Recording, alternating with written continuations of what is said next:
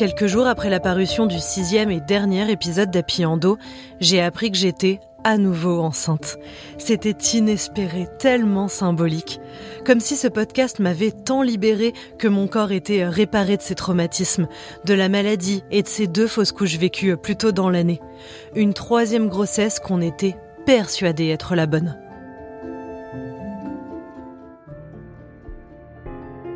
Puis le cauchemar s'est répété.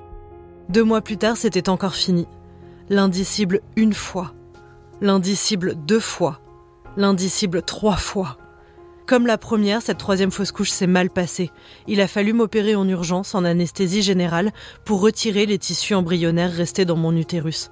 Ça s'appelle un curtage. Et c'est après cette opération qu'on m'a parlé d'adénomiose.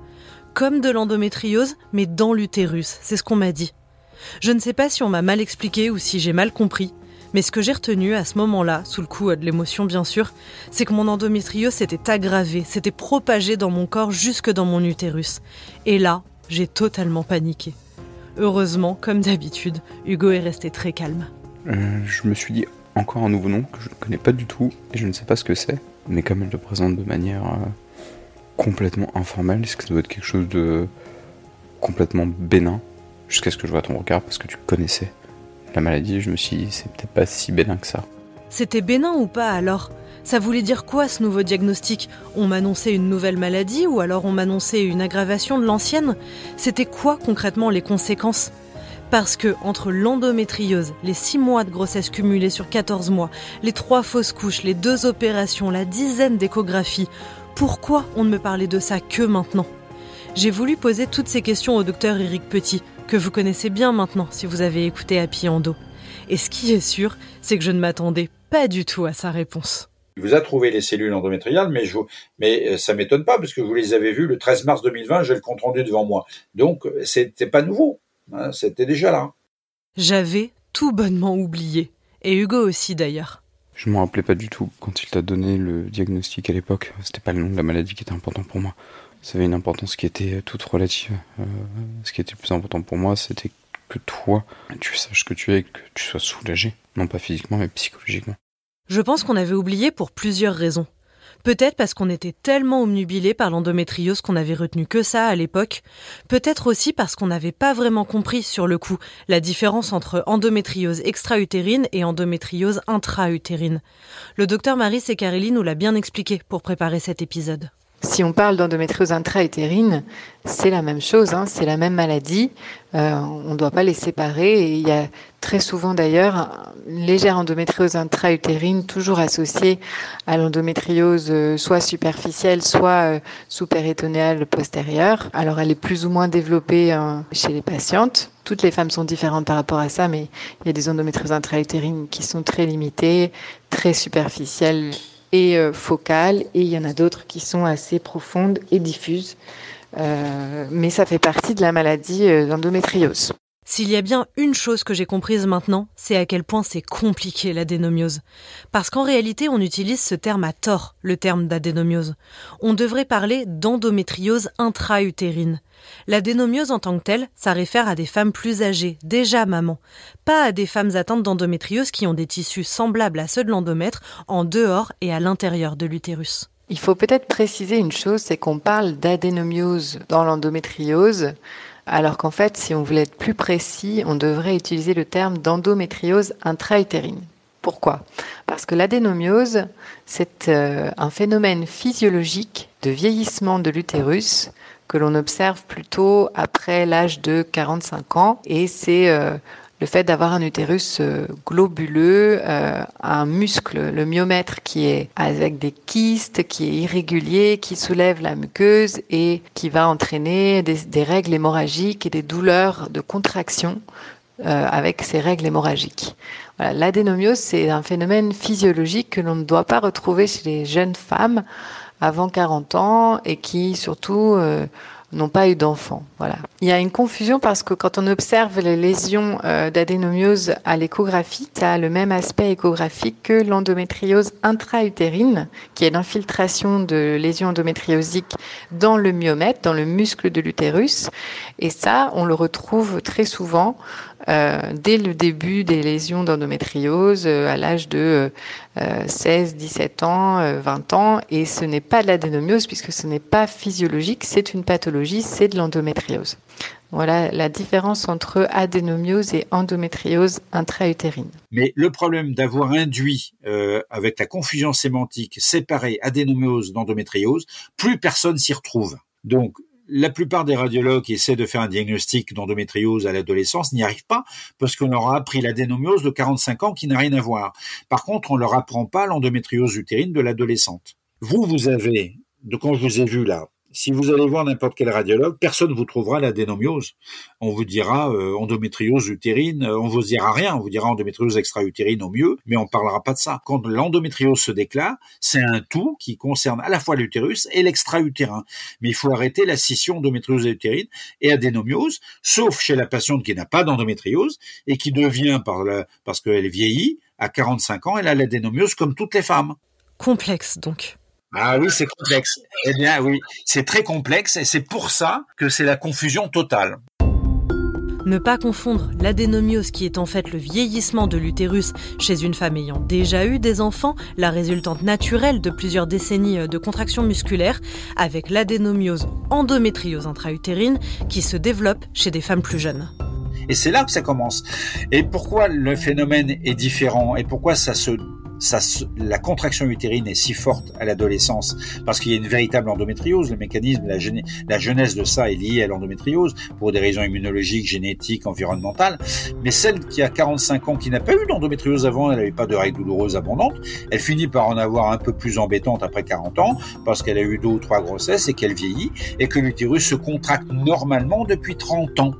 Donc, quand il se contracte normalement depuis 30 ans, ben, à un moment donné, il y a des micro-traumatismes entre la muqueuse et le muscle qui fait que les cellules de la muqueuse utérine finissent par pénétrer le muscle utérin. Et ça, c'est l'évolution physiologique de toute femme, indépendamment de l'endométriose, qui n'en a pas d'ailleurs. Donc, c'est deux choses différentes. Et c'est pour ça que le, terme d'adénomiose euh, à votre âge n'a pas de sens. C'est de l'endométriose. Alors évidemment, tout ça on ne le dit pas en détail au diagnostic. C'est trop compliqué, trop détaillé, bien trop long à expliquer. Mais c'est peut-être pour ça qu'on est autant paumé face à notre corps. Mon amie Marine a été diagnostiquée l'année dernière comme souffrant d'adénomiose. J'avais rendez-vous chez ma gynéco et je lui ai annoncé qu'on se lançait dans un projet bébé et que j'avais arrêté ma contraception. Euh, j'avais eu mon rendez-vous en avril avec elle. J'avais dû arrêter ma contraception au 1er janvier. Donc ça faisait quatre mois que j'avais arrêté. Et donc, elle m'a fait euh, les examens classiques pour vérifier que tout va bien. C'est juste pendant l'examen où elle m'a posé la question en me disant, mais euh, vous n'avez pas des règles un peu douloureuses, voire très douloureuses? Ce à quoi j'ai répondu, bah si, mais en fait, jusqu'à il y a très peu de temps, je le savais pas parce que j'ai toujours été sous contraception. J'ai senti euh, effectivement depuis le mois de janvier que ça me faisait mal et que c'est de pire en pire. Effectivement, j'ai des règles hyper hémorragiques et hyper douloureuses et je suis pliée en deux pendant quatre jours dans le mois, donc si. Et c'est là où elle m'a expliqué que, bah, en fait, j'avais de l'adénomiose, ce qui m'a un peu paniqué au début. Voilà, elle m'a juste expliqué que c'était une sorte de cousine de l'endométriose qui provoquait les mêmes symptômes, en tout cas notamment en termes de douleur et de règles douloureuses, euh, mais qui apportait en revanche beaucoup moins de complications sur la vie au quotidien et sur euh, potentiellement euh, des impacts sur la fertilité, etc. Et que donc j'avais pas trop à m'en inquiéter et que ça devrait pas me poser de problème, en tout cas pas pour mon projet de bébé, et que effectivement ça allait être douloureux à vivre tous les mois, mais que c'était normalement le seul euh, impact que ça aurait sur ma vie euh, au quotidien. Oui, ben ça c'est l'endométriose utérine. C'est la même chose que, la, que, la, que la définition extra-utérine. C'est des cellules semblables à endomètre qui ont fui par les trompes et qui, ont, qui en même temps ont fui par les trompes. Mais avant de fuir par les trompes, enfin en parallèle, les cellules, le traumatisme physique de l'anomalie de contraction utérine fait qu'il y a des brèches qui se font euh, entre l'endomètre et le muscle utérin, et donc les cellules passent dans le muscle utérin, ça fait remonter les règles par les trompes. Hein. donc ça fuit dans les deux sens, donc dans l'utérus et en extra-utérin. Et donc pourquoi parler d'adénomiose quand on parle du muscle utérin? Parce que c'est le même principe. C'est l'endométriose, mais dans l'utérus. Marine le disait, et le docteur Secarilli le confirme, les symptômes sont à peu près les mêmes que ceux de l'endométriose extra-utérine, dont on a longuement parlé déjà dans l'épisode 2 d'Apiendo. C'est en premier euh, des saignements, euh, donc des règles qui sont hémorragiques, voire des saignements euh, entre les règles, donc un utérus qui a tendance à saigner très facilement. Pour un oui, pour un non, et euh, des douleurs euh, à type de crampe, puisqu'il y a une discontractibilité euh, du muscle de l'utérus, le myomètre, qui est fragilisé par ces infiltrations, qui contractent de façon anarchique. Donc les crampes, on peut les retrouver même en dehors des saignements, et c'est très, très douloureux, très handicapant. Et conséquence, le traitement aussi est le même. Ben, c'est le traitement hormonal, on continue. On met au repos l'utérus, on met au repos les, sécrétions hormonales qui ne seront plus anarchiques avec des pics de contraction redoutables en conséquence. Et donc, on met au repos, euh, il n'y a plus de ces traumatismes, ces micro-traumatismes répétés, violents, qui font la brèche entre l'endomètre et le myomètre. Ça, c'est très logique, ça.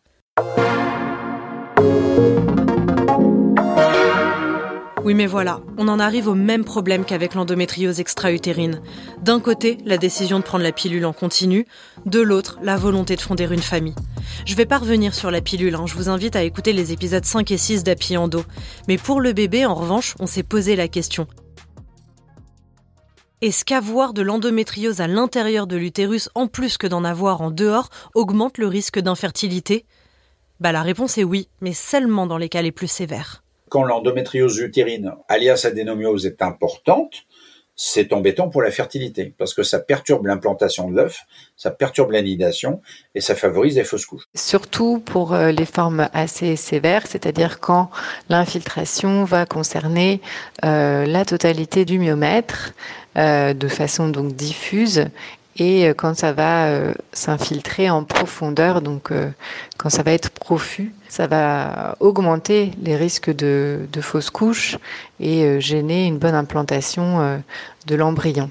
Mais la plupart du temps, heureusement, l'endométriose intra-utérine est, est, légère et focale et ça ne va pas forcément entraîner de perturbations de la fertilité. Heureusement, les adénomioses sévères à ce point restent une minorité.